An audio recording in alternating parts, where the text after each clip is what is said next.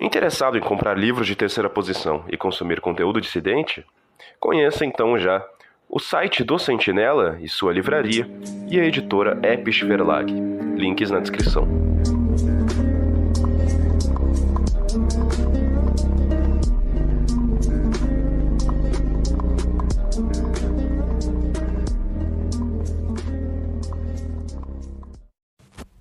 Um maçã é um súdito pacífico dos poderes civis, onde quer que ele resida ou trabalhe, e nunca se envolverá em tramas e conspirações contra a paz e o bem-estar da nação. Esse é um dos trechos da Constituição de Anderson, código de comportamento que os maçãs devem seguir. Mas será que é isso mesmo que seguem? Pois é isso que veremos após a vinheta.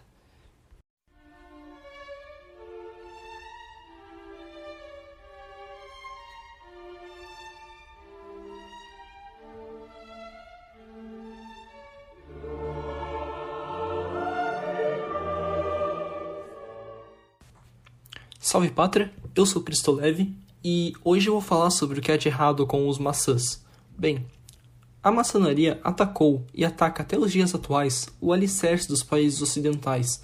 Mas antes da gente se aprofundar nisso, eu preciso definir o que é patriotismo, já que nessa análise uh, isso será um elemento de grande importância para essa análise de conjectura propriamente dita. Uh, segundo o dicionário, o patriotismo é a devolução à pátria. Mas se a gente quiser uma definição mais profunda, mais aprofundada, a gente pode definir o patriotismo como um sentimento de orgulho, amor, devolução e devoção à pátria.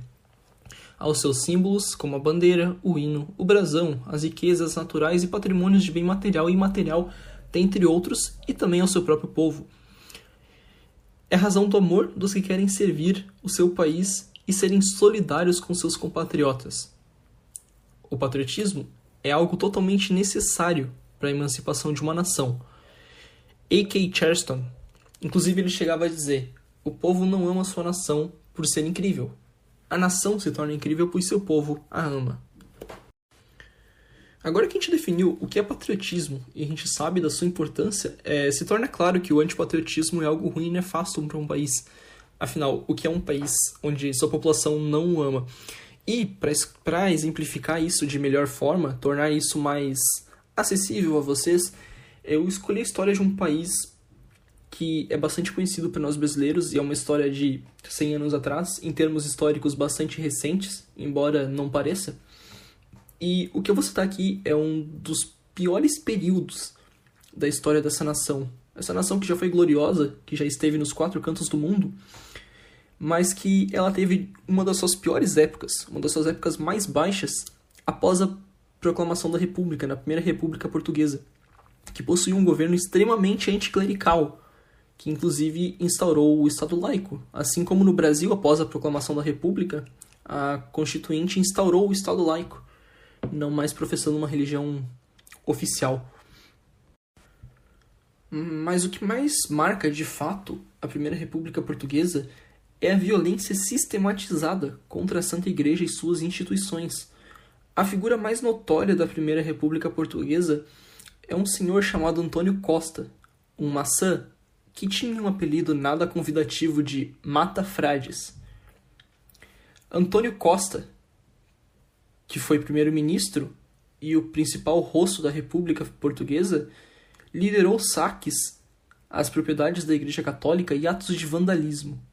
Os jesuítas, que ofereciam educação base, de qualidade e gratuita, foram expulsos do país, acarretando na ignorância do povo português, seguido de um declínio nos níveis de educação. Os republicanos, em suas lideranças, eram, em sua maioria, maçãs. E para os portugueses não é segredo nenhum que a maçonaria comandou a instauração da república e as políticas anticlericais. Basta você acompanhar o que os jornais da época diziam ou mesmo os jornais atuais daquele país.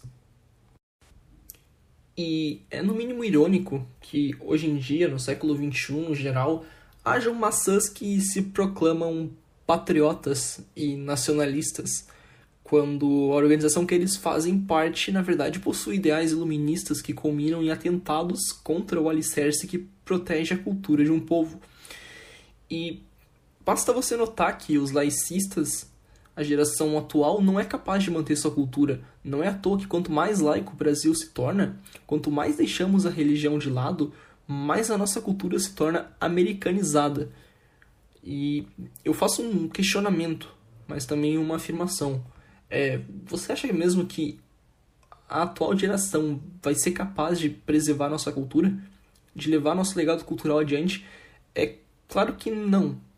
Até porque essas pessoas já foram condicionadas a não querer fazer isso. Não é do interesse dessas pessoas levar nossa cultura à frente, adiante.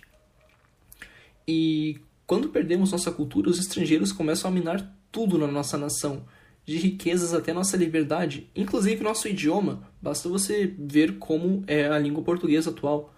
E logo conclui-se que a maçonaria é destrutiva, pois cultiva valores destrutivos, que só tem danos a oferecer à nação e à sociedade como um todo. E é assim que eu encerro o vídeo de hoje. Fiquem com Deus e salve pátria!